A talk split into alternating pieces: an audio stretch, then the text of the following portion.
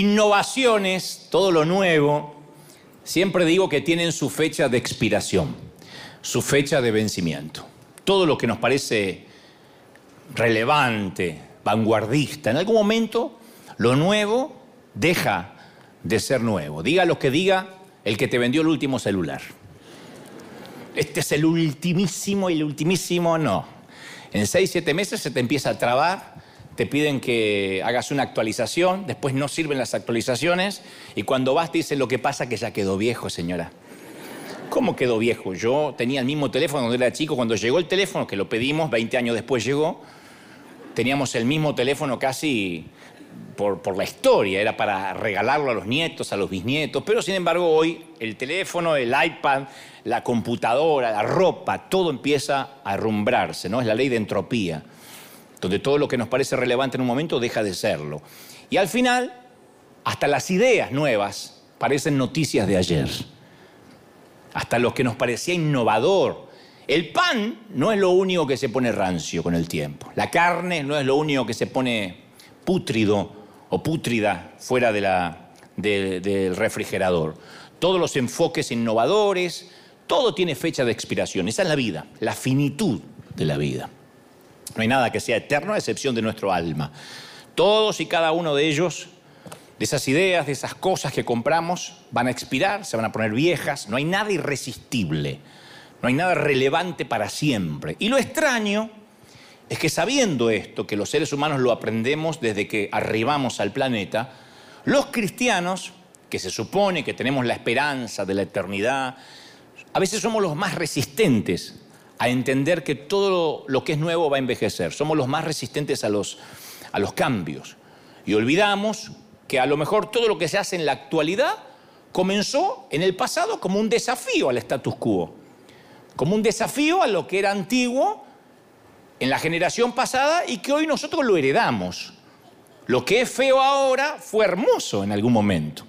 Nos pasa cuando andamos por la ruta y vemos uno de esos autos antiguos que si bien son atractivos porque los tunean, los pintan, les hacen motor a nuevo, uno no deja de decir, qué feo, nada que ver con los autos modernos.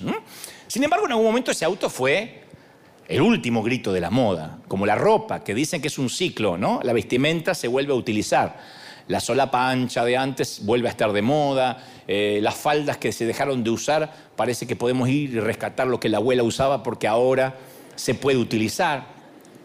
Pero, por cierto, que lo que nos parece irrelevante en el presente, que decimos eso es antiguo, fue lo último de lo último de nuestros padres o de nuestros abuelos. Yo siempre cuento, por ejemplo, en términos de la iglesia, de congregación, hubo un tiempo y soy monotemático y repetitivo, pero yo vengo de ahí. Hubo un tiempo en que los instrumentos santos en las iglesias era el piano, el órgano y a lo sumo el violín, porque mi pastor alemán lo tocaba. El acordeón entró mucho después. El acordeón estuvo en debate si era un instrumento del demonio o no, porque lo usaba el cuarteto imperial en Colombia. Y entonces significaba de que había sido consagrado a Satanás. Hubo un debate teológico importante. Pero el órgano y el piano eran los instrumentos que estaban eh, canonizados, que eran los que se podían utilizar en, la, en, en, el templo, en la iglesia. La batería en el santuario era evidencia que ya estábamos poniéndonos mundanos. La batería era la evidencia de que estábamos desviándonos de la senda antigua.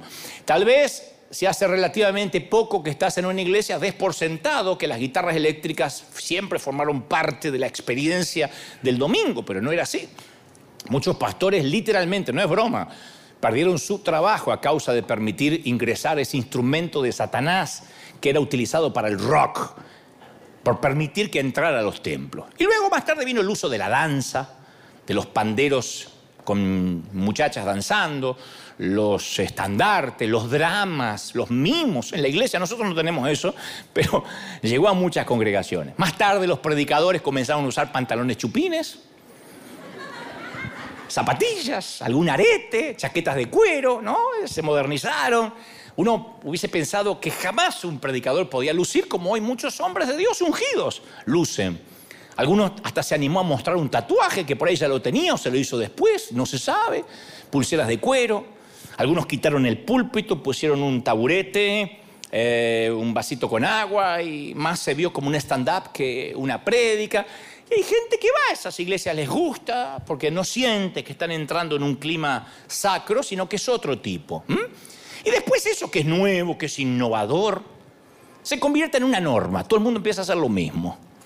Siempre, se capitaliza, ¿no? Lo que fue un sinónimo de rebeldía, ahora el más rebelde es el que usa corbata o el que es un poco más formal, ¿no? Un día, finalmente todo se convierte en noticias atrasadas. Lo que fue relevante también es noticias atrasadas dentro de la iglesia o dentro del dogma o de nuestra manera de presentar nuestros servicios a Dios. Insisto, no hay nada innovador ni nuevo que sea eterno, perpetuo, que dure para siempre.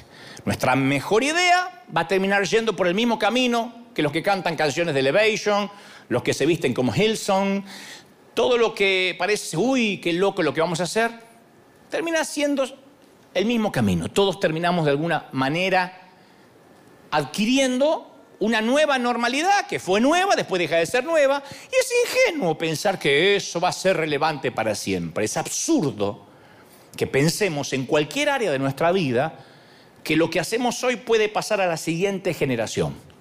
Lo más probable es que no pase. Nuestros hijos se crearon con dispositivos que nosotros ni hubiésemos soñado. Del control remoto yo sé on, off y el volumen. Después no sé más nada. Hay 72 botones que no usé nunca en mi vida. Pido ayuda a los chiquititos para que ellos vengan a encender la tele. Entonces, y ellos se manejan con los dispositivos, eh, con los antivirus, y saben todo, están informados. O sea, me doy cuenta que las nuevas generaciones van mucho más apresuradas que lo que nosotros fuimos creciendo y madurando.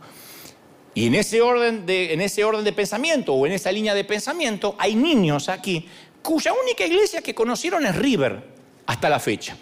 Hay niños que se han criado aquí. Entonces para ellos la música, las pantallas, las, ayudas visuales son una tradición para ellos. Esto es lo normal. Y esto, esta manera de hacer iglesia, ¿va a ser siempre atractivo? ¿Va a ser siempre nuevo? ¿Va a perdurar en las próximas generaciones? Yo te voy a decir proféticamente lo que va a pasar. Eventualmente envejeceremos. Más ustedes más rápido que yo, por razones obvias. Y vamos a ser una generación que va a decir, por supuesto, la manera de River es la forma de hacer iglesia, no hay otra manera. No, esto va a ser arcaico, no va a ser atrayente, no va a ser nuevo para siempre. Y lógicamente yo voy a ser el último en enterarme. Porque seguramente voy a defender torpemente, a medida que yo vaya envejeciendo y mi próstata se vaya agrandando, voy a defender torpe, que faltan años para eso, pero bueno, voy a defender torpemente la manera esta de hacer iglesia. Y voy a intentar ser el guardián de algo que funcionó en el pasado, en mi tiempo, pero ya no va a funcionar, no va a ser utilitario en el futuro. Voy a ser como mi pastor alemán cuando decía, en la iglesia no tiene que entrar otro instrumento que no sea el violín. Y él lo defendía, no era un necio, era un teólogo. Pero él pensaba que Dios envejecía con él.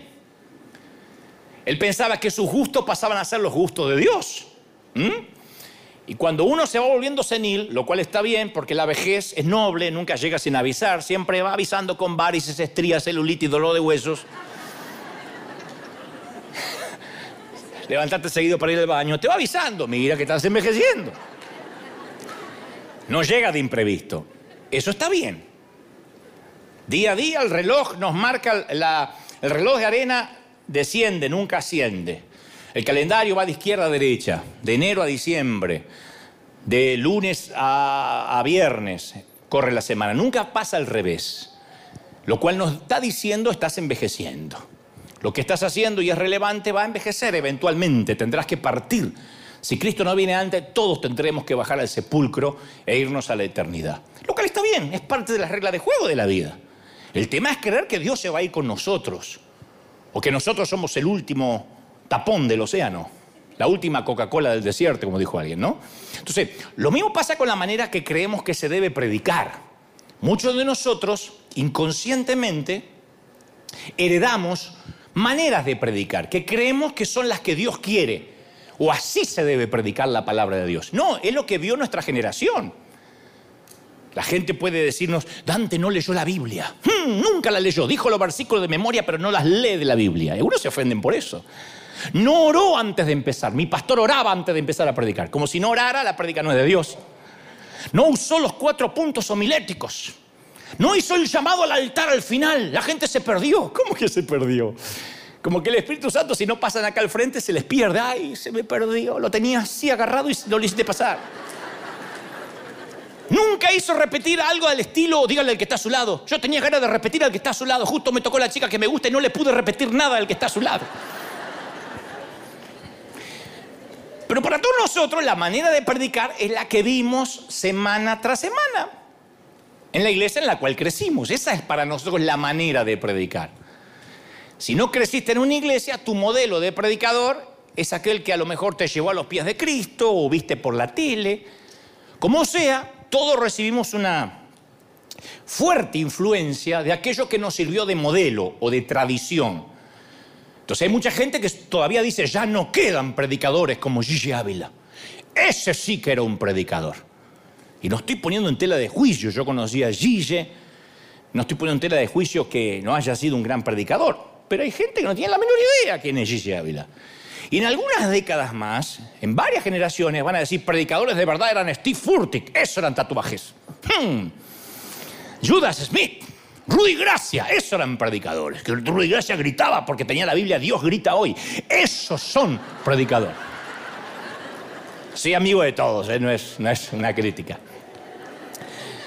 Y esto se vuelve problemático si ese modelo, quiero que no se pierdan lo que, a dónde voy, si ese modelo nuestro de ver las cosas, nuestras creencias, entran en conflicto con nuestro llamado, con nuestro propósito. Porque no respondimos ninguno de nosotros al llamado de Dios para perpetuar un modelo, ni un estilo específico de la predicación. Nosotros decimos, es que heredó el manto de fulano, yo quiero una doble porción de aquel. Sí, pero nosotros no fuimos llamados para imitar a otros. Nadie le dijo sí a Dios para perpetuar el modelo de nadie, ni siquiera este. Le dijimos que sí al Señor para cambiar nuestra generación, para inspirar, para evangelizar. Y si hemos sido llamados a alcanzar a los perdidos, a la gente rota, a la gente que necesita a Cristo, no podemos darnos el lujo ni siquiera de proteger la manera en que predicaba la generación pasada, porque eso eran los predicadores. Billy Graham, Jimmy Swagger, eran predicadores con su manera, con su forma, para su momento, para su época. Si nosotros nos aferramos a eso, empezamos a decir, esto es de Dios, aquello no es de Dios. Entonces, nuestras viejas maneras de hacer las cosas no estaban incorrectas, solo que a veces no son compatibles con el futuro que escogimos. Nuestros hijos no van a escuchar a lo mejor una hora de prédica, por más que te dan Tegebel contando chistes, no van a escuchar. Nuestros hijos, ustedes deben saber, ya no soportan un tráiler de cine, miran teaser. El tráiler dura 30 segundos, teaser dura dos segundos. ¿Te viste los dos segundos de Spider-Man? Yo en dos segundos no sé qué estoy viendo todavía. Y todo es rápido, todo es rápido. Por eso no me sirve a mí el TikTok, porque yo no puedo decir. No puedo. Me siento un estúpido. Y eso dice, es genial, no haces TikTok, no haces TikTok, no sos TikTokero. No. No puedo. Ahora, yo no estoy diciendo que esté mal. Yo te reconozco que yo ya soy una generación que no lo va a entender nunca. Ya está. Yo ya está. No lo va a entender. Yo soy otra generación, soy otra cosa, creado con otra mente. El error es decir, eso es del diablo, eso no es de Dios. No, porque hay otra manera comunicacional para las nuevas generaciones. Y si nosotros queremos ser un río que jamás se detenga, necesitamos una embriagante dosis, como dice Bill Hybel, de insatisfacción santa. Decir, Señor, queremos más, tiene que haber más. ¿Qué otra manera podemos evangelizar? ¿De qué otra manera podemos llegar con el mensaje de Cristo a la gente que no viene a la iglesia? Necesitamos que Dios nos ponga una carga por la cual vaya, eh, valga la pena el riesgo incluso de poner en peligro a nuestra iglesia. Que digan, fíjate, están en la falsa doctrina, pero yo siempre estoy pensando algo que nos ponga en peligro, algo que, nos inste a orar más que nunca. ¿Están listos para esta conversación, sí o no? Porque me están mirando así diciendo... ¿Qué va a hacer ahora? ¿Están listos para esta conversación? Díganme si están listos. ¿Están listos en casa? No me pueden responder, pero pongan ahí en YouTube si están listos. Acá vamos. Este es el punto. Si están listos, yo avanzo.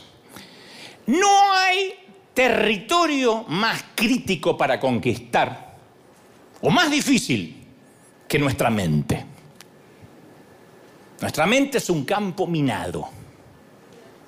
Nuestra mente no para nunca. Proverbios 23.7 dice, porque cuál es su pensamiento en su corazón, tal es él. Uno puede simular. Lo que es la mente es la persona, lo que estás pensando ahora mismo. ¿Mm? Toda batalla que enfrentamos en el mundo exterior tiene que ser ganada antes en nuestro mundo interior. Siempre. Pierdes la batalla acá, no puedes ganar ninguna batalla afuera, en todos los ámbitos. No puedes amar, no tienes la capacidad de dar amor porque no te, no te amas a ti mismo. Si tienes baja estima, no puedes ser un sembrador porque siempre estás pensando que no te lo reconocen, que nadie te lo vio. Entonces nunca puedes cosechar porque siempre que siembras quiere que alguien lo note. Si sirves al Señor y no te dan las gracias, te sientes mal porque arrastras de tu niñez, de que te usan. Entonces todo es una batalla interna. Y me incluyo, ¿eh? Lucas 4:18 dice, el Espíritu del Señor está sobre mí porque me ha ungido el Señor para traer buenas nuevas a los escogidos. Y después dice, me ha enviado a vendar a los quebrantados de corazón, para proclamar libertad a los cautivos y liberación a los prisioneros. Esa es la cárcel mental. Es la cárcel en, la celda en la cual a veces estamos estereotipados y no podemos salir. Si nuestra mente es libre, las posibilidades no tienen límite. Dios te va a bendecir tanto puedas abrir tu mente. Una mente abierta nos permite ver puertas que para otros están cerradas, porque tienen el pensamiento limitado. Dios le dice, pasa, pasa, créeme. No, no, yo sé que sos Dios, pero esto no es de Dios. Y no van a entrar. Solamente con una mente abierta podemos creerle a Dios todo.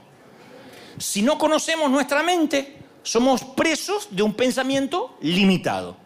Por eso dicen por ahí que una mente que se ensancha nunca vuelve jamás a su tamaño original. Una mente ensanchada jamás. Cuando uno ensancha el sitio de la tienda, ensancha las estacas de la mente, nunca más vuelve a su tamaño original.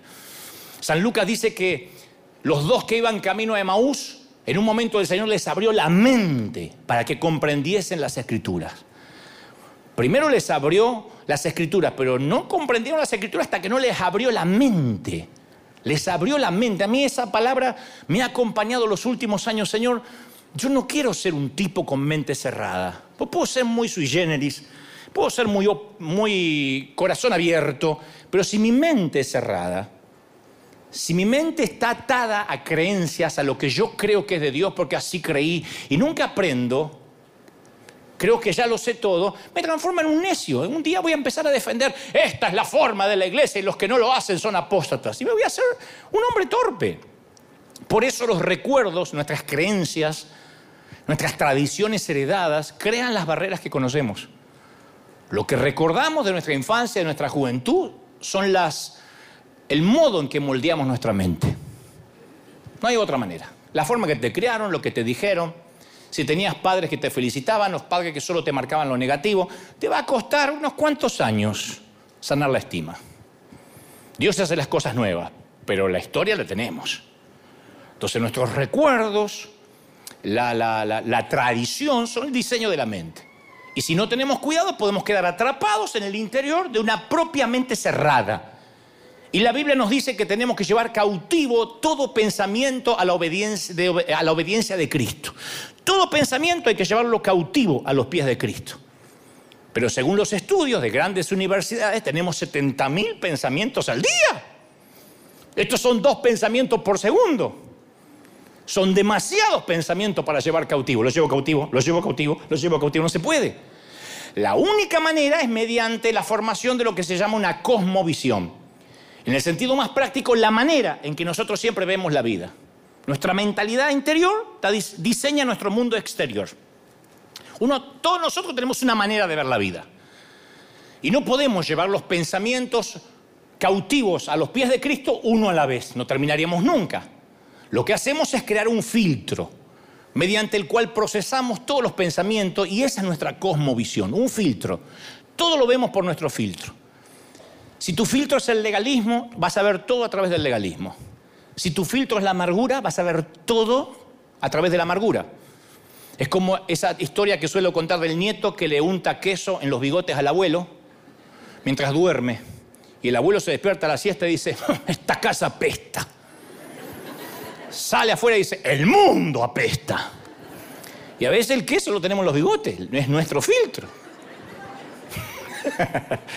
y ese filtro también se llama tradición o se llama odre viejo. Y si el odre permanece viejo, Dios no te va a dar el vino nuevo porque te va a cuidar, porque sabe que el vino nuevo te va a romper. Sabe que hay cosas que te van a hacer mal. Mi pastor alemán nunca se enteró que la guitarra eléctrica y las trompetas se podían usar en la iglesia. Él se fue al cielo pensando, qué bueno que cuide la doctrina que solo el órgano, a excepción de Dante que se me metió con la batería, pero lo dejé porque es diabólico y ya se va a convertir. Dios dijo, ¿para qué? Entonces, si nuestra construcción de la mente ha sido moldeada por la manera subconsciente, la influencia de nuestros padres, la influencia de nuestros líderes, nuestros pastores, de alguna forma pensamos cómo nos enseñaron a pensar. Por eso decía Albert Einstein, yo tuve muchos tiempos y temporadas de genialidad, a excepción de cuando fui a la escuela. Porque cuando uno va a la escuela te enseñan cómo pensar. Yo fui la primera vez a la escuela y me dijeron, dibuje una casa. Y dibujé una casa como la mía, una cosa cuadrada, porque mi casa era cuadrada, con un tanque de agua arriba. La maestra dijo, eso no es una casa. Una casa es así, dibujó un techo a dos aguas, una casa alpina, una chimenea, yo no tenía ni teja, no había visto una chimenea en la vida, pero a partir de eso, eso era una casa. Así es una casa, mijo. Bueno, ahí me di cuenta que yo no tenía casa. Entonces nos enseñan a pensar. Nuestra mentalidad filtra la información que está en desacuerdo con lo que ya creemos. Eso es lo más difícil de un predicador, que yo me paro ante ustedes y ustedes ya creen una cosa. Entonces nuestra mente, si no está abierta, filtra y expulsa o distorsiona lo que no se acomoda a lo que ya crees. Yo pienso una cosa, y mejor que lo que diga coincida con lo que a mí me enseñaron. Cuando yo hago algo distinto, ya la mente dice, no, no, lo empieza a filtrar. La cosmovisión dice, esto no es de Dios. Por eso le molestaba tanto a los fariseos cuando Jesús decía, oíste que fue dicho mas yo digo. Claro, porque una vez que aprendemos algo, no queremos desaprenderlo. Una vez que creemos algo, no queremos dejar de creerlo. Nos cuesta horrores. El peor público es un público de gente que ya cree. Porque la estructura mental que nos hace muy enseñables tiene el mismo potencial para volvernos no enseñables. Si pensamos que ya lo sabemos todo, no nos queda nada por aprender. Nos volvemos necios en nuestra propia opinión. No decimos, a ver qué Dios me sorprende hoy, a ver si hoy Dios me muestra algo nuevo. Tengo 30 años de creyente.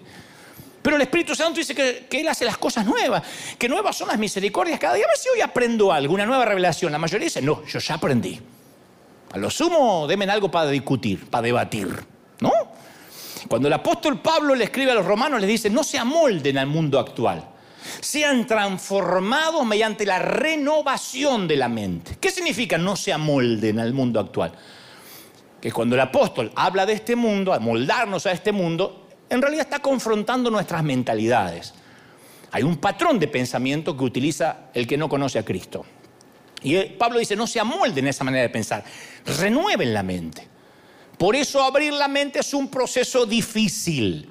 Y esto yo nunca lo hago, pero hoy siento que esto va a venir bien. Al de tu derecha y al de tu izquierda, dile, abre la mente cabezón. Para entrar en confianza. Muy bien. Ahora, nosotros tendemos a pensar, oigan, ¿hasta ahí me siguen, sí o no?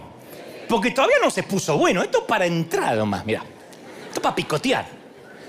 Nosotros tendemos a pensar que lo espiritual y lo intelectual son mutuamente excluyentes. Si sos espiritual, no tenés que pensar mucho. Acéptelo por fe y no pregunte, mi hijo. Pensamos que no hay que pensar, que el cerebro flota en el bautisterio. Y no. Porque un gran amor proviene de un gran conocimiento, si no es deslumbramiento. No puedes decir, me enamoré a primera vista y no conoces a la persona, te deslumbraste a primera vista. Por ahí conociste a un muchacho musculoso, todo trabado así, que puedes rayar queso acá. rubio, unos ojos verdes, y te acerca y dice, ¿cómo te va? Uy, ¿qué tal? Voy a jugar a Mario, bro. Si no le llega agua al tanque, ¿qué hace con lo de abajo? Lo mismo al revés, ¿no? A la inversa, ¿no? Entonces los salmos nos hablan de adorar con cántico nuevo, porque hasta Dios se cansa de las canciones viejas. Adorar con cántico nuevo. Dios se cansa de la canción. No, es que este himno le agrada a Dios. A vos te agrada, no a Dios. Dios está repodrido esa canción. Y a medida que crece el amor, necesitamos nuevas poesías, nuevas melodías. Porque si le dices a alguien que lo ama de la misma manera, te va a dejar de creer porque pasa a ser una expresión de la memoria en lugar de la imaginación. Nace del desgano, del desdén, de la desidia, de la rutina. Cuando uno dice te amo, Señor, te alabamos, Padre, en nombre de Jesús, te alabamos, Padre, Santa María, por encima, sin pecado. No hay corazón ahí. Y aquí cuando los líderes entramos en la ecuación. Ahora se va a poner más interesante. Porque muchos pastores culpamos a la gente por su oposición a los cambios. Yo hablo con muchos colegas que me dicen, a mí me tocó gente muy dura. En esta zona de Estados Unidos la gente de los hispanos son duros. No, no, no, que yo estoy en esta parte de América Latina que son terribles la gente. La gente cerrada. Acá la gente cerrada. Y el problema es mucho más profundo y complejo que la inflexibilidad de la gente o la obstinación de las personas. Es un problema de tradiciones de odres viejos, de creencia. Toda, iglesia es una compleja colección de tradiciones. Acá hay un montón de tradiciones, de forma, más acá que somos distintos países. Mexicano no fue creado como un salvadoreño, un salvadoreño no fue creado como un guatemalteco, como un argentino, como un costarricense. Querramos o no, nos une el continente a la mayoría, pero nos separan las fronteras, las etnias, las razas, las maneras de ser. Tu mamá podía ser parecida a la mía, pero no eran iguales. Y todas las iglesias tienen su manera de hacer las cosas. Raras veces se en el cambio como una solución. Decimos, ah, esta es la forma en que se hacen las cosas. Y eso está tan arraigado que cuando queremos cambiar algo, Dios dice, bueno, tengo que darte algo nuevo, abre la mente, estamos arraigados a la tradición. Tenemos miedo de herir a Dios. Los ministerios que hay en nuestra iglesia fueron diseñados alrededor de esta es la forma que se hacen las cosas. El presupuesto está basado en esta es la forma en que se hacen las cosas. El personal que trabaja, los voluntarios, trabajan a la par de esta es la forma que se hacen las cosas. Casi todos en la audiencia se sientan y dicen, esta es la forma que se hacen las cosas. Hoy vamos a alabar, vamos a adorar, va a levantar la ofrenda y va a empezar a predicar. Esta es la forma que se hacen las cosas. Las tradiciones conspiran en nuestra contra. Entonces la gente llega de otras congregaciones y dice, acá no hay Santa Cena una vez al mes. ¿Por qué? Porque lo hacemos eventualmente. ¿Por qué no una vez al mes? No está en la Biblia que tiene que ser una vez al mes. Dice, hace esto en memoria a mí todas las veces. O sea, la Santa Cena debería ser todos los almuerzos y todas las cenas de tu casa. ¿Por qué acá no se da Santa Cena? Porque ¿cuánto hace que no hay bendición de niños? Y te miran como diciendo hereje. ¿No hay actividad para damas acá? Hmm, ¿Habrá algo para solteros? Sí, solteras.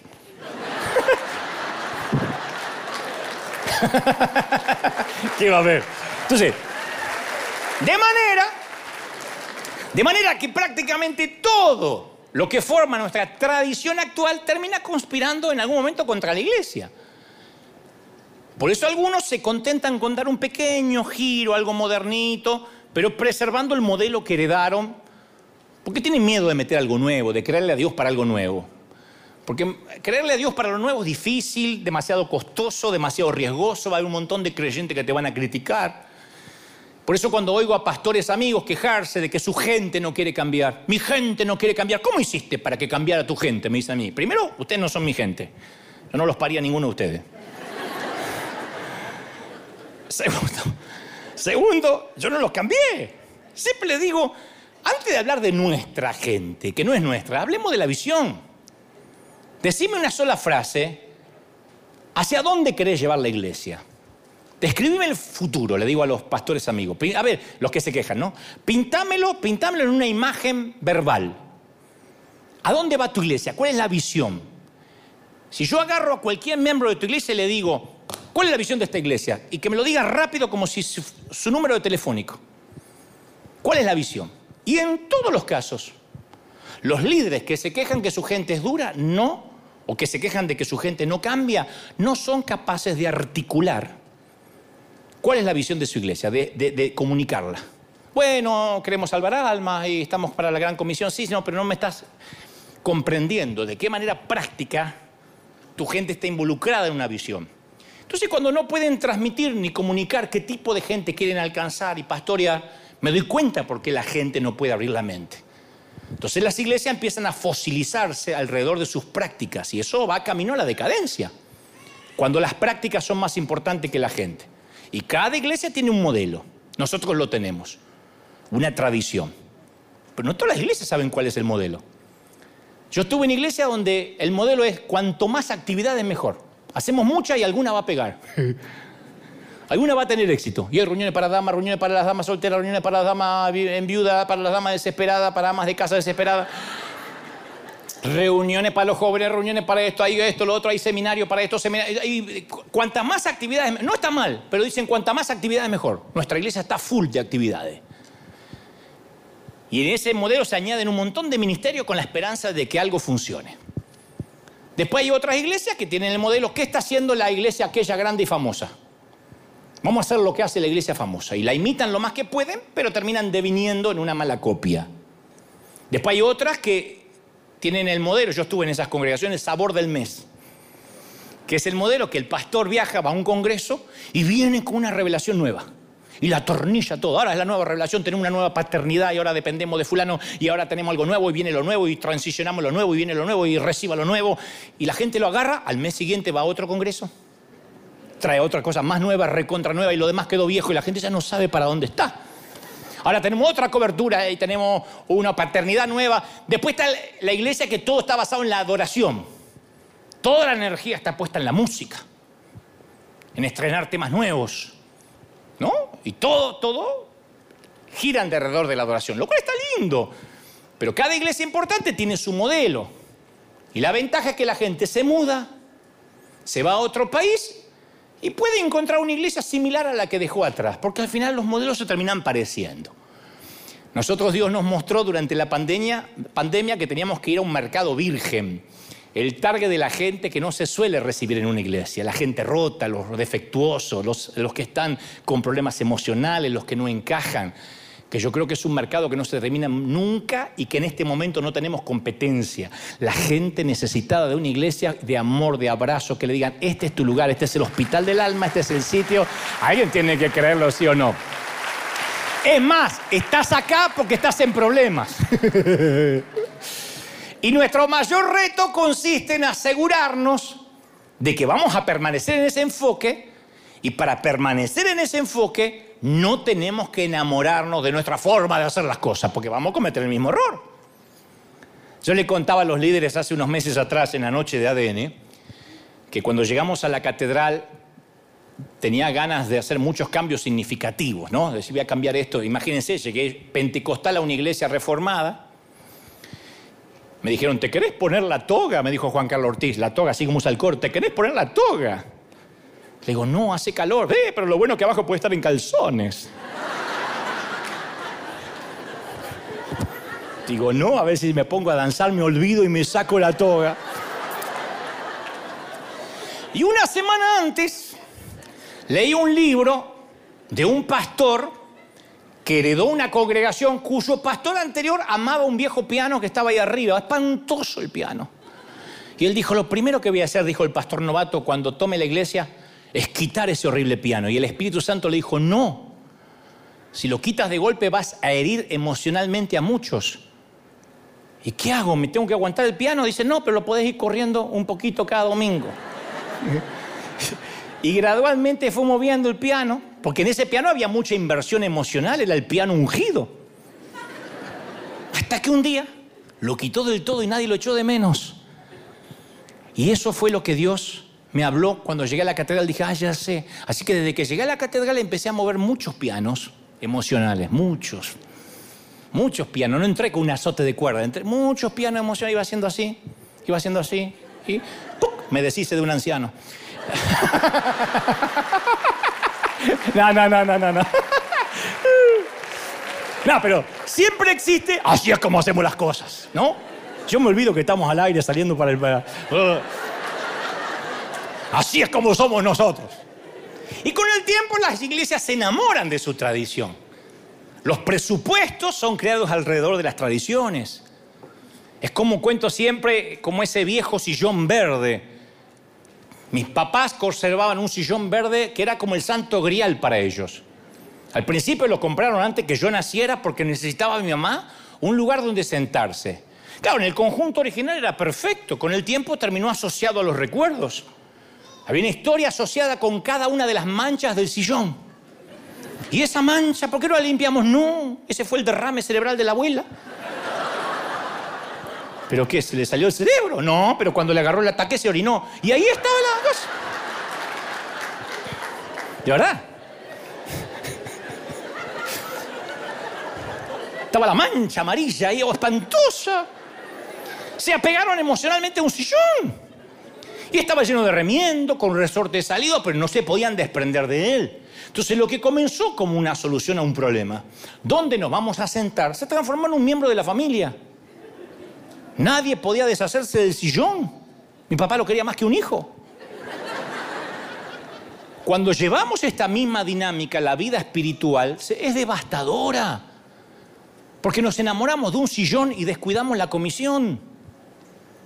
Y con el tiempo vienen nuestros hijos y nos dicen, yo no me voy a sentar en sus sillones verdes. Y se van para sentarse en otro lugar. Y nosotros, ay, es que nuestros hijos no valoran, no valoran nuestros asientos viejos, nuestros sillones verdes y feos. No. Ellos no van a valorar las historias asociadas con las manchas de nuestro pasado. Y una de las razones por las que muchas iglesias están casi vacías es porque sus líderes aman más las tradiciones que a su gente. Y hay un montón de líderes de iglesia que están enamorados de las tácticas, de las actividades, de sus tradiciones. Y Jesús se enfrentó a esa misma dinámica. A los fariseos les encantaba la tradición. Les fascinaba. Claro, alegaban que era la tradición de Moisés. Pero cuando llegó el siglo I, le habían añadido tantas cosas, 600 y pico de leyes, 613 leyes, y le añadieron a los diez mandamientos. Era la sombra de lo que Dios quiso inicialmente. La cuestión de la que Jesús tuvo que hablar más de una vez, por ejemplo, era el día sábado. No importaba que podías el sábado sacar una cabra del pozo, pero era una cosa indigna, prohibidísima, sanar a una criatura hecha la imagen de Dios un día sábado. Que se muera. Si el sábado se tiene que morir. Y Jesús dijo, el sábado se hizo para la gente, no la gente para el sábado. Y los fariseos tenían las cosas al revés, pensaban que la tradición tenía la prioridad. Jesús dijo que no, es la gente la que tiene la prioridad. Si cuidamos la tradición, la doctrina y perdemos la gente, esto es un mal chiste. Nadie dice amén, pero espero que me estén siguiendo. Entonces, Dios nunca tuvo la intención que los judíos sirvieran a la ley. De hecho, Jesús murió a manos de esa gente, convencido que estaban cumpliendo la ley de Dios. Esos asesinos estaban protegiendo la ley y la tradición y lo trágico que defendían una ley, olvidando la razón de esa ley, que lo estaban crucificando. ¡La locura! Se molestaron los judíos cuando tenían servicios en la sinagoga y el Señor pasaba montado en un burrito por afuera entre la chusma porque interrumpía la tradición de los que estaban esperando al Mesías. y la locura. Si la tradición no sirve para alcanzar a la gente perdida, es que aprendimos el cómo se hace y olvidamos el por qué lo hacemos. ¿De qué nos sirve tener Santa Cena todos los domingos si la gente toma el pan y toma la copa como si se estuviera comiendo un McDonald's? No sirve, olvidamos el por qué. Cuando uno aprende el cómo, se olvida el por qué. Les voy a abrir más el corazón, a calzón quitado decimos en Argentina. Todos los ministerios de la iglesia comunican algo, una atmósfera. No existen los ambientes neutrales en ninguna parte, ni en tu casa, ni en una oficina de correos, no existe el ambiente neutral. Los ambientes son el mensaje antes del mensaje. Los mensajes que comunican nuestros ambientes, el lobby, el estacionamiento, las chicas del café, los muchachos del bookstore, eh, el Welcome Team, tienen el potencial de tirar abajo el mensaje predicado acá. El éxito de la iglesia está en manos de nuestros voluntarios. Yo estoy súper consciente de eso. Porque el sermón de River siempre comienza en el estacionamiento, siempre, o no. Siempre comienza en la fila, en el estacionamiento. Cuando llega el momento en que yo voy a predicar el mensaje, ya todo el mundo sentado acá ya recibió por lo menos desde que llegó una docena de mensajes. Así somos. Yo cuando voy a Disney, lo último que veo es el espectáculo. Recibí un montón de mensajes al llegar, cómo me atendió la gente, si me sonrieron, cuánto tardé para los tickets, cuánto caminé, cuánto me costó agarrar el zapata de ganso grandota. Todo. De pavo. Con razón no me gustaba, porque no era ganso, era pavo. Entonces, ¿cómo te sentaste aquí? Y antes de escucharme, ya has decidido en tu mente si vas a regresar la semana próxima o no. Eso lo decidiste antes de que yo salga a predicar. ¿Cómo te fueron recibiendo? Ya recibiste una docena de mensajes. Cuando la gente se sentó acá, ya decidió si va a volver o no va a volver nunca más. Esto es más específico en el caso de los que vienen por primera vez. Cualquiera sea el tamaño de nuestra iglesia, la iglesia es un conglomerado de ambientes y de atmósferas. Y tampoco esa atmósfera y ese ambiente se lo podemos dejar librado a las tradiciones individuales de los voluntarios. Yo no lo puedo dejar librado al azar. Yo me tengo que ocupar de cada detallito para que el que se siente acá sea receptivo al mensaje y no haya tenido complicaciones en llegar. A menos que eso no nos importe, porque nosotros lo que queremos es tener creyentes acá adentro, gente de iglesia, una iglesia para creyentes. Y la gente creyente como la mayoría, aguanta lo que sea. Los creyentes aguantamos todo, no así la gente rota que llega por primera vez.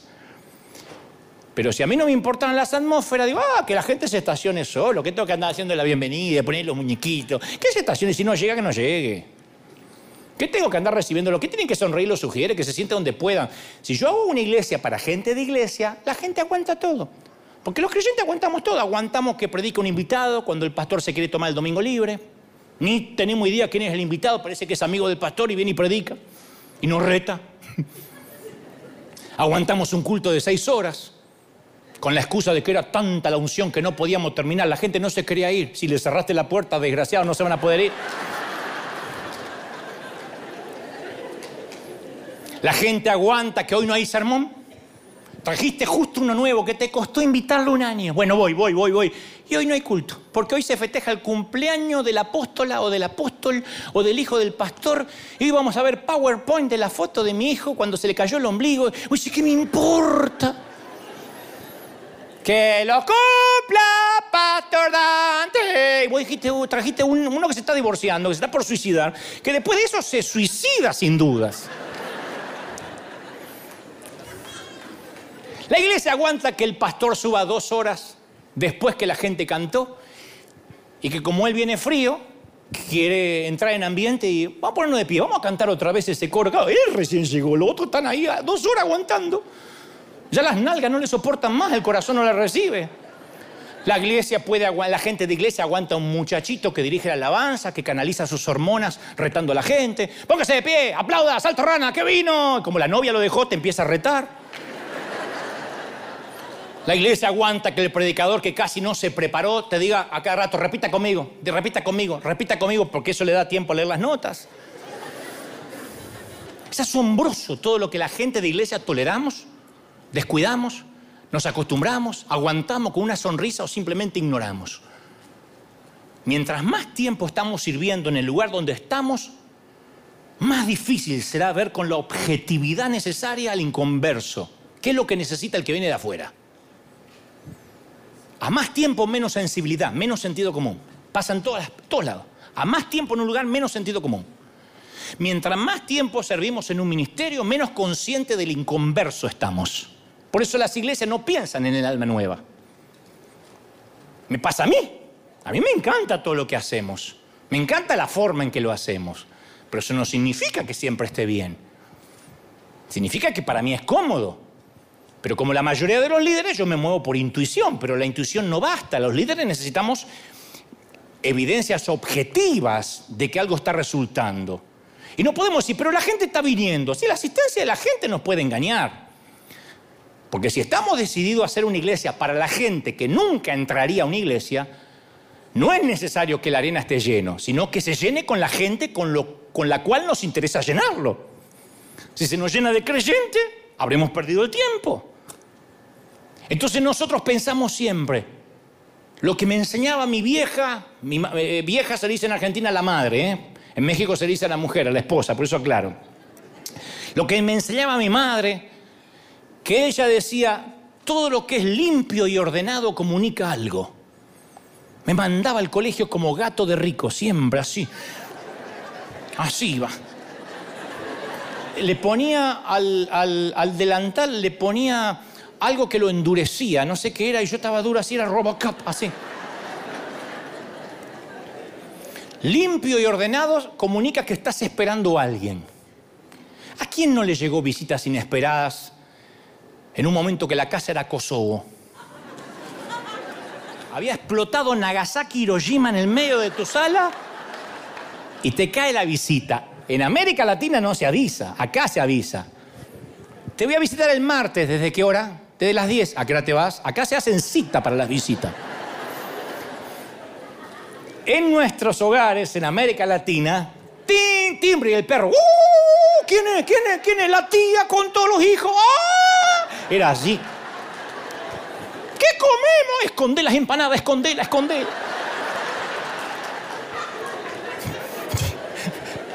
Ah, éramos muy dadores nosotros. para la familia ordenamos un poquito, tanto como para que las cucarachas no se sientan en casa. Pero para las visitas limpiamos a fondo cuando sabemos que van a venir. Porque ¿qué dice lo sucio y lo desordenado? Tú no valías la pena para que limpiáramos. O peor aún, nosotros ya ni vemos la suciedad. ¿Viste cuando entras a la casa así, decís, eh, eh, vos esperás que te va a decir, perdóname, que justo estalló una bomba? No, no. Corre, corre, corre, corre el calzón y pasa. Ya no lo ve. Hay gente que no ve el desorden. Se acostumbró. Entonces no importa lo buena que esté la predicación en una iglesia, si no hay orden, si no hay organización, nos visitarán por primera y última vez. Porque lo organizado comunica que nos tomamos en serio lo que hacemos. Igual que la vestimenta. Si yo vengo con ropa sucia o descuidada, no soy moderno. Lo que te estoy diciendo es, no esperaba hablarle a nadie importante hoy. ah, venían los hispanos de siempre, ni me saqué el jean, está chorreado con aceite. Pero... Lo organizado dice, estamos haciendo algo importante aquí. Por eso nunca van a visitar ustedes un banco, o nosotros, un banco, y tenga el aspecto de sucio, desorganizado, porque los bancos quieren comunicar que todo va bien, que todo está bajo control. El éxito del banco depende que la gente perciba que su dinero está seguro con ellos. Los bancos entienden cosas que a veces las iglesias no entendemos. Entonces nuestros chicos del Welcome Team comunican algo. Estos chicos están diciendo, te estábamos esperando. Estábamos rogando que vinieras, te estábamos esperando. Nos preparamos para recibirte. Lo desorganizado equivale a poco atractivo. Aparte no podemos insultar la inteligencia de la gente. Si nuestra iglesia se ve desorganizada en los lugares que se pueden ver, la gente empieza a pensar que las cosas son mucho peores donde no se puede ver. Por eso te sugiero que limpies bien el interior de tu auto si tienes una cita amorosa y vas a buscar a tu novia. Que no tenga que pasar entre los maníes tirados, entre los vasos de soda. Y que estés perfumado e impecable si vas a buscar empleo. Que huelas bien, porque un tipo que no se pone desodorante para ir a buscar trabajo, difícilmente sea un gran programador de computadoras. Y es algo extraño. Pero le restamos nosotros importancia a la excelencia, a la necesidad de cambiar en la vida, de mejorar. Porque a los evangélicos nos encanta la palabra llamado. Yo tengo la unción y yo tengo la unción y lo más importante es la unción. Claro, si tienes unción, pensamos que ya no necesitas hacer más nada. Está bien, Dios usa a los que no tienen estudios para confundir a los sabios, pero eso no convierte a la ignorancia en una virtud. Para que lo escuchen tus hijos. Eso no convierte la ignorancia en una virtud. Dios dice, ay, qué lindo, hijo, me saliste ignorante, ¿cómo te voy a usar? No es así. Está bien, en el momento en que no sepas qué decir, el Espíritu Santo traerá las palabras correctas a tu mente. Pero eso no es un argumento contra la preparación. No me voy a preparar, total Dios va a poner palabra, algo me va a salir. Entonces, sostener las excepciones como si fueran la regla no solo es una necedad, sino que es contrario a la Biblia. ¿Dios puede usar a cualquiera? Sí, obvio. Pero cuando pensamos en nuestras responsabilidades, tenemos que ver las reglas, no las excepciones. Y Pablo lo dice con claridad en Romanos 12:6. Tenemos dones diferentes. Di conmigo, dones diferentes, fuerte, dones diferentes. Si el don de alguien es de profecía, que lo use en proporción de su fe. Si es de prestar servicio, que lo preste con esmero. Si es de enseñar, que enseñe bien, que la gente entienda algo. Si es de animar a otros, que los anime. Si es de socorrer a los necesitados, que lo haga con generosidad. Que si dirige, que dirija con esmero. Si muestra compasión, que lo haga con alegría. O sea, la versión corta es, en la iglesia, todo para Dios tiene que ser con la excelencia. Da lo mejor, lo mejor, lo mejor, lo mejor. ¿Cuánto dicen? Esa es mi iglesia, ese es mi Dios. Aleluya. Mira, te voy a contar un secreto y a los que están en casa también. Por la misma ofrenda. En Mateo 13, no, porque a si a alguien no le gusta el mensaje, y dice, ¿dónde pido que me devuelvan la ofrenda? No. En Mateo 13, Jesús cuenta la parábola famosa del sembrador. Bueno, nuestras iglesias están llenas de gente con niveles diferentes de receptividad, no hablo de intelecto. Diferente según cómo te trató la vida, otra vez. Diferente como cada uno recibe la palabra. Nuestra audiencia, como la audiencia que hay en el mundo, son todas las clases de suelos descritos por Jesús. Suelos con espinos, suelo con piedras, tierra fértil. Imposible que todo lo que tiene acá son tierra fértil. Hay gente que la vida lo trató mal. Que vienen con traumas, con crisis, que la semana es terrible. Hoy estás recibiendo, para el martes te olvidaste todo. Porque la vida común es como un recipiente que tiene agujeros. Y los que somos pastores, ¿cómo te olvidaste la visión para el martes? Tuviste tantos dramas que lo que recibiste el domingo se te fue escurriendo. Es la vida. Y es verdad que cada suelo determina si la palabra va a germinar o no. No es algo que podamos controlar nosotros. Pero si hacemos bien el trabajo, determina si la persona va a regresar la semana que viene para otra sesión de siembra. Hay gente que está dura, pero los suelos van cambiando. El mío cambió. Yo estoy muy agradecido que cuando era adolescente fui a una iglesia donde me dieron amor, me conectaron por medio del amor cuando mi corazón se resistía y desperdiciaron una gran cantidad de semillas conmigo, eh, que no germinaban. Y mi suelo fue cambiando de a poquito, fue más receptivo y la semilla echó raíces. Por eso nosotros celebramos cuando la gente rota decide regresar. No queremos que cambie ya en este culto, que venga. Porque es a veces es posible conectarse a través del amor, de la relación con la gente, antes que esa persona se conecte por medio de la teología. ¿Por qué vas a River? ¿No sabes cómo me aman ahí? No, no, no, es gente loca como yo. Te abrazan, te, dicen, ¡ay! Como si te conocían de toda la vida, del estacionamiento, los chicos. Casi piso a uno, pero se me pone delante. Todos son amorosos, no sabes, cuando me senté ahí. ¿Y, qué aprendiste de la Biblia? Bueno, por ahora no mucho, pero me encanta. Entonces la gente vuelve y el, y el suelo va cambiando. Y te digo una cosa, tenemos mucho en común, más que diferencias, con los inconversos. Porque todos nos preocupamos por las mismas cosas, ¿eh? No creas que, y no, vos antes ya estás en otro nivel. No, ninguno de nosotros tiene suficiente dinero. Todos los matrimonios eh, enfrentan desafíos similares. Todos nos preguntamos qué sucede cuando morimos. Todos nos preocupamos por nuestros hijos. Todos necesitamos lealtad en la amistad o no. Todos nos enfrentamos a unas tentaciones perturbadoras. Todos tenemos cosas de las cuales nos lamentamos en el pasado. A todos nos han herido. A todos nos cuesta trabajo perdonar. La mayoría tiene suegra. Todos tenemos culpabilidad. No me viene a la mente ni un solo problema que sea exclusivamente cristiano. Todos son sencillamente problemas. Lo cual significa que hay un común campo fértil donde quiera que miremos. Todos podemos recibir el mismo mensaje, todo. Y el siguiente mensaje va para algunos colegas que me miran y me quieren todos los días un poquito más. En este momento hay muchos jóvenes aquí en el Arena, en, ambos servicios. Y creo que a todos les encanta River. Pero si por una de esas casualidades alguno de estos jóvenes se muda con su familia y de casualidad termina yendo a tu iglesia, te ruego que no los eches a perder. No te escondas detrás de una tradición y de tus hábitos, así es como hacemos las cosas, ni les prediques mensajes recalentados. No le robes la pasión que tienen por la iglesia por ser demasiado perezoso para cambiar, por estar demasiado cómodo para intentar algo nuevo, por tener miedo a los que te pagan el sueldo. Está bien, tal vez esos jóvenes no asistan a tu iglesia, pero ya a tu iglesia están asistiendo los hijos de otras personas. O tal vez tengas tus propios hijos asistiendo a la iglesia. Y cada domingo o los estás infundiendo un amor más profundo por la iglesia o estás dándole una razón más para no asistir cuando ya no tengan la obligación de hacerlo porque los trae el Padre. Y esto es muy importante. Yo no te estoy predicando que no te estoy diciendo que prediques como yo. Pero sí necesitamos todos formar parte de la solución. ¿Por qué somos tolerantes con lo que no funciona? ¿Por qué la gran comisión no nos moldea todo, el presupuesto, lo que hacemos? ¿Por qué todo no lo conectamos con un alma? Yo sé que estás pensando ahora mismo, bueno, porque hay gente diciendo, no puedo creer lo que este hereje está diciendo, yo sabía, y hay otro que dice, por fin alguien que lo dice. Esto está pasando ahora.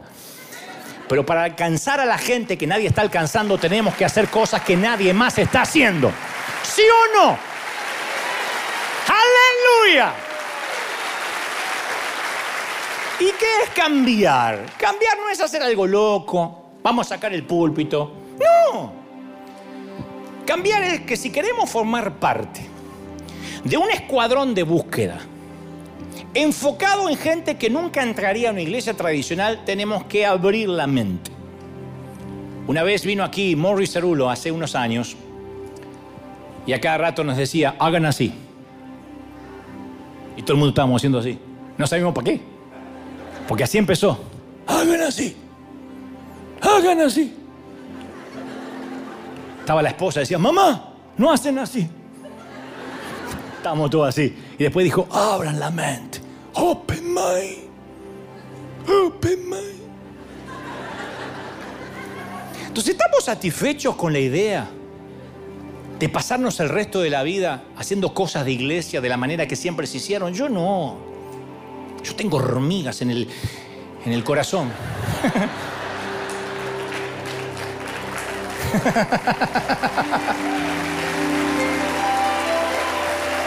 ¿Estamos satisfechos con la forma en que la tradición espera que hagamos las cosas? ¿De verdad queremos seguir diseñando los servicios, los cultos para gente de iglesia? Una vez Juan Carlos Ortiz me dijo, hace 13 años, no, 15 años atrás, en una visita que hice a la catedral, querido, el día que decidas con quiénes querés tener éxito, ese día vas a decidir con quiénes vas a fracasar. Pero no puedes tener éxito con todo el mundo, porque entonces eso es una meba. Le causas indiferencia a todos. El día que decidas con quiénes vas a tener éxito, vas a decidir también con quiénes vas a fracasar. Y yo, deliberadamente, yo decido fracasar con los evangélicos, con la tradición, con la religión organizada, con lo que dice, así no se habla, eso no es de Dios. Parece un artista de Hollywood, no parece un predicador. ¿Para qué me crezca la panza a ver si parezco pastor? ¿Qué? ¿Qué como luce un pastor?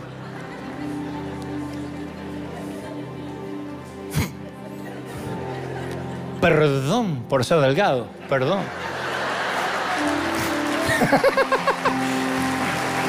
Entonces, fuera de broma, hace años que no me importa que se ofendan, de verdad. Que se ofendan los que ya son salvos. Todo lo que hago, todo lo que hacemos está conectado con salvar a los de afuera. ¿Recuerdan el día de inauguración de la iglesia en el siglo primero? Lucas nos dice que el día de la inauguración todos los seguidores de Jesús estaban reunidos en un lugar cuando vino un de repente y el Espíritu descendió sobre ellos. ¿Y recuerdan lo que pasó a continuación? ¿Hicieron un estudio bíblico? No. ¿Un culto de adoración? No. ¿Una reunión de oración? No. Todas esas cosas las habían hecho antes que llegara el Espíritu Santo. Una vez que el Espíritu Santo llegó, la iglesia salió del edificio. Salió. No estaban dispuestos a guardar semejante poder dentro de las paredes de aquel edificio. Por eso vamos a necesitar cambios valientes, van a venir otros cambios. Si la pandemia no nos logró abrir la mente, van a venir otras pandemias. Y la tradición va a salir volando por la ventana. Nosotros vamos a seguir sentando en primera fila a los que lleguen temprano, a los rotos. No vamos a reservar asiento para pastores. Aquí las camas no pueden ser ocupadas por médicos, sino por gente rota porque ellos son los invitados más importantes. Cuando tenemos claro de que nuestros invitados son las almas, vamos por las almas perdidas. ¿Lo crees de verdad? Vamos por los que no tienen higiene espiritual para entrar en cualquier congregación. Supongamos que tienes tres tarjetas de crédito y pierdes una. ¿Acaso no dejas las dos que tienes para buscar desesperadamente la que perdiste? No te obsesionas con las que te quedaron. No llamas al banco diciendo me quedaron dos. No, cuando perdemos algo importante nos obsesionamos con lo que hemos perdido. Cuando pierdes algo te obsesionas con lo que perdiste. ¿Cuál es la obsesión de River? ¿Qué es lo que nos preocupa a nosotros? Porque las iglesias para creyentes, las iglesias para conformar evangélicos, que nunca los terminas de conformar, se obsesionan con cosas superficiales. Claro, porque están administrando gente que no está perdida. Y yo sé que te preocupa la gente perdida en tu corazón, pero también nos tiene que preocupar en nuestra agenda, en nuestro servicio, en nuestro estilo de predicar, eh, eh, en nuestro presupuesto. Jesús dijo que había más regocijo en el cielo por la gente acabada de encontrar que por la gente que no se ha perdido.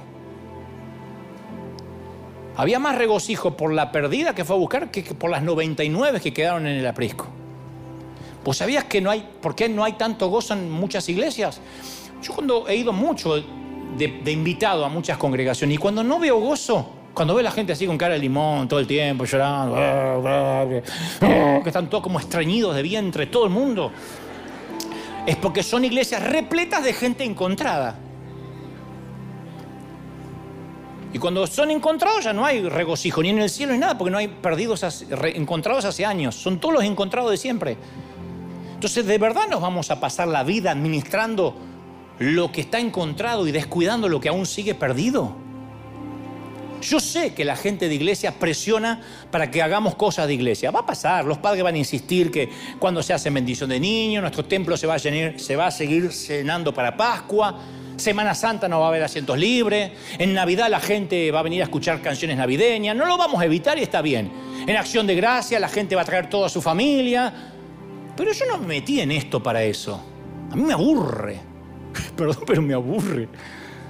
Y no me viene así como diciendo, ay, estoy en la iglesia equivocada. Bueno, eh, ya termino y te vas. Pero a mí me aburre. Yo estoy en esto para dejar una huella en el mundo. ¿Sí o no? Una huella. Y tal vez hoy es el momento de soltar lo que veníamos haciendo hasta ahora y abrazar lo que fuimos llamados a hacer originalmente. ¿Qué es servir a Dios? Servir a Dios no es qué lugar te dan en la iglesia. Servir a Dios era ir a, por la gente. Yo soy un, legalista en camino de recuperarme. Yo soy un legalista en camino de recuperarme y debo decirte que ha llegado la hora de salir al frente, de abandonar nuestra tarea de ser guías de museos de santos. Basta de ser guías de museos. Volvamos a ser soldados, que al fin y al cabo fue justamente para lo cual nos alistamos. Porque esto es iglesia. ¿Acaso existe otra manera? Esto es iglesia. Salgamos por los perdidos. Vamos, vamos. Celebra al Señor de Señor. Dale un aplauso al Señor. Dale un aplauso grande. Si crees que Dios habló, dale un aplauso al Señor de señores. Aleluya. Más, más, más, más. Celebra, celebra, celebra. Va a haber gozo en River. Va a haber gozo en la casa de Dios. Va a haber gozo. Va a haber alegría en la casa de Dios. Hay fiesta, fiesta, fiesta. ¿Tú lo crees? Hay fiesta en la casa de Dios. Aleluya. Vamos a por la gente, vamos por los perdidos. ¿Cuántos quieren ir por los que están perdidos? Díganme amén. Y que esto se transforme en una fiesta. Cuando ustedes vean aquí artistas, la semana que viene viene un, artista muy conocido a visitarnos. Cuando ustedes vean eh, un artista, cuando ustedes vean a alguien conocido y que a lo mejor no cambia de vida rápido, no importa, recuerden, los suelos van cambiando. El Espíritu Santo lo hace. La Biblia dice que el Señor comía y bebía con pecadores. Y algunos dicen, no, no, pero los cambiaba. No, no dice la Biblia que necesariamente salían de la mesa arrepentidos. Algunos capaz que lo seguían por años hasta que un día su corazón cambiaba. ¿O no, ha pasado así con nosotros? Que de repente nos cae la moneda. Que estamos duros y de repente nuestro suelo cambia. Entonces hay gente que de repente está con nosotros y dice, hay algo. Yo hablaba esta semana con gente inconversa, con productores de televisión que me decían, eh, hay algo, hay una energía, y ellos no saben decir unción, pero decía, hay algo, y me gusta tener esta amistad porque me pone bien cuando hablo contigo. Ni siquiera hablamos del Señor. Pero solito, cada vez más pregunta y pregunta y pregunta, tiene sed, tiene hambre y su suelo, yo me doy cuenta que va cambiando. De pronto los espinos se van, las piedras se corren y se hace tierra fértil. Y a veces en el afán de querer cambiarlo, de querer reformarlo, que primero aprendan la teología antes de amarlos, la gente lo percibe. Y hay que amarlos y después lo demás el Señor lo va a hacer, amarlos, abrazarlos. Y hay gente acá luchando con pecados tremendos, hay otros luchando con debilidades, hay otros que caen en pornografía, hay otros que están en problemas más graves incluso, y se sienten mal porque la iglesia les ha dicho cambia o el Señor te va a hacer un costado. Y yo no hago apología del pecado. Yo creo que el Señor santifica a los que ama y a aquellos que tienen una relación con Él.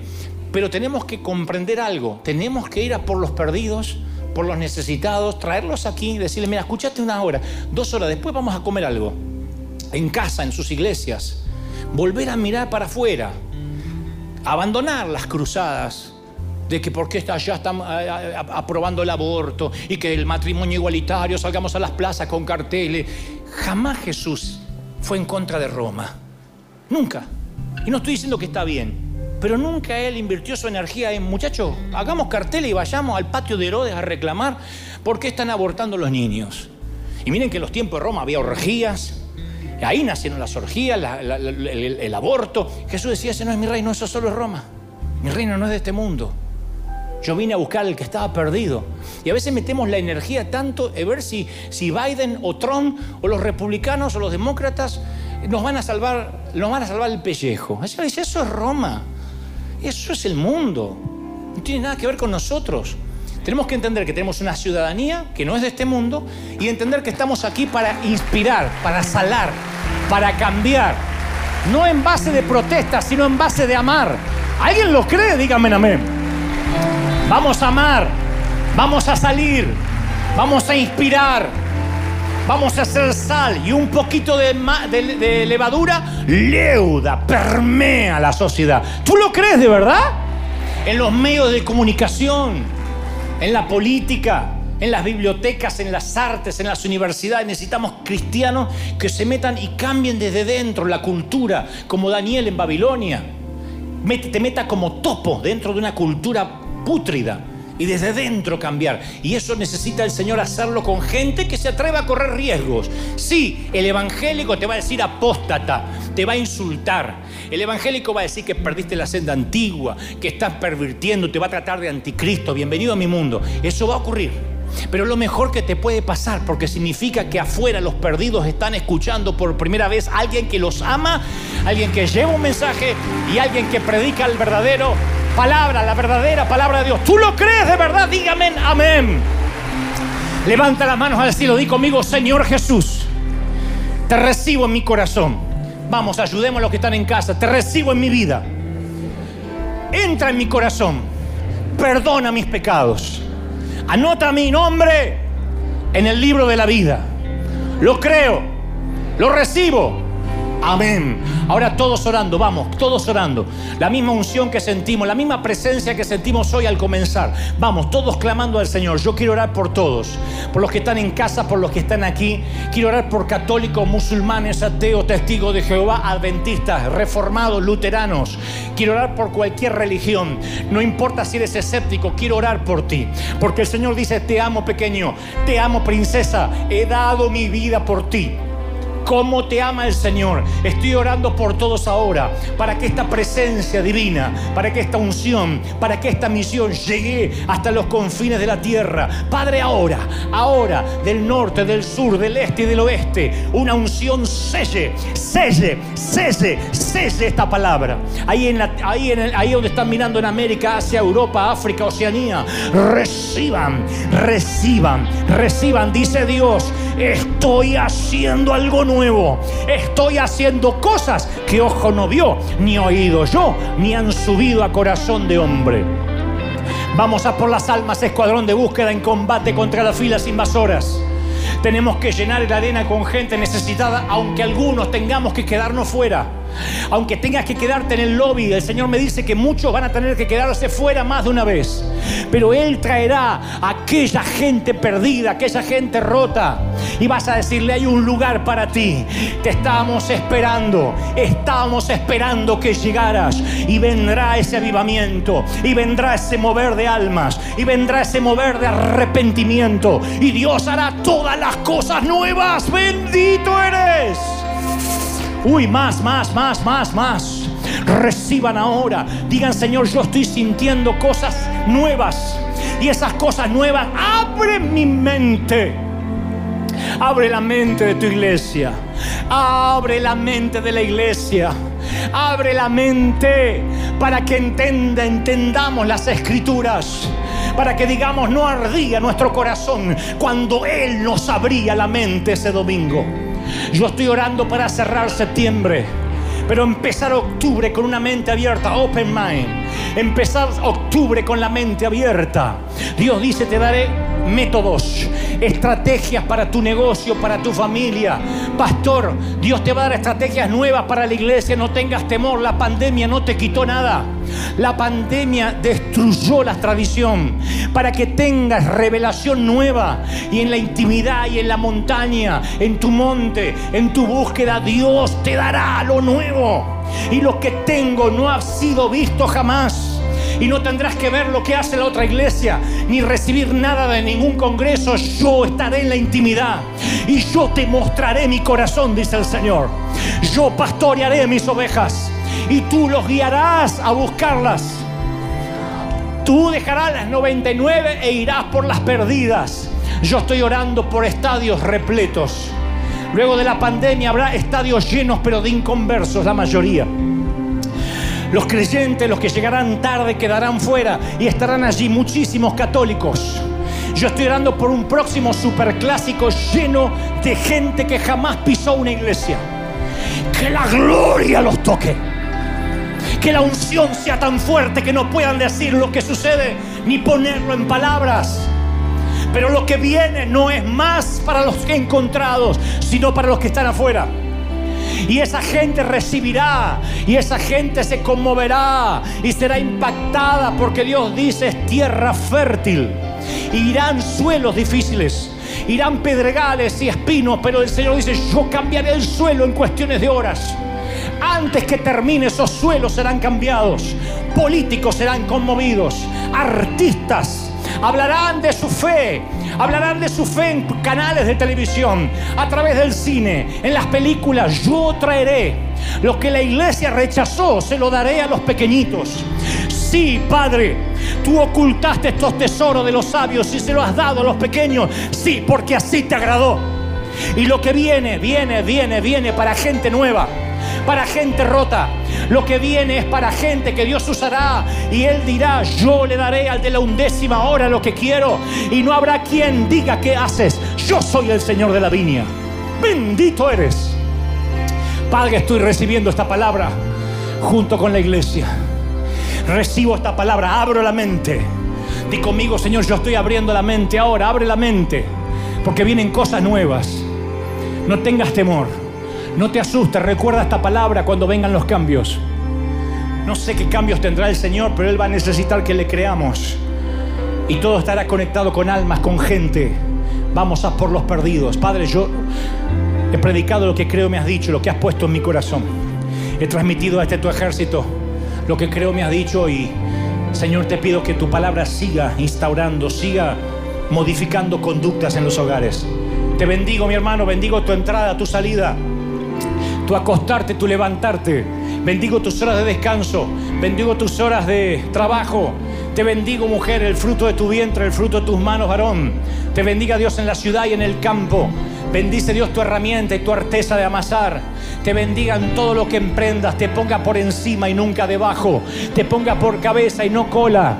Declaro que octubre, noviembre y diciembre serán meses de bendición y de victoria. Amén, amén y amén. Dios te bendiga, Dios te guarde. Hasta la próxima. Chao, hasta el domingo que viene.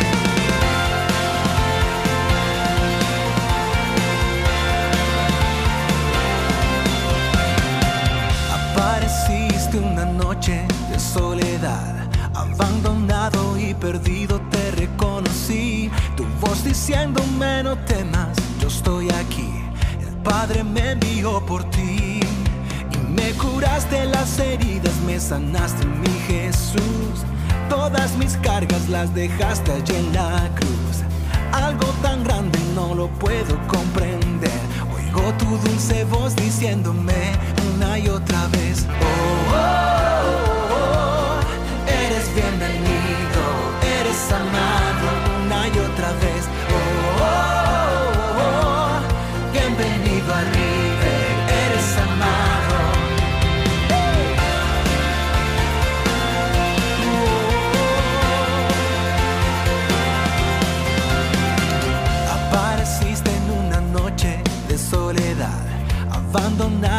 perdido te reconocí. Tu voz diciéndome no temas, estoy aquí.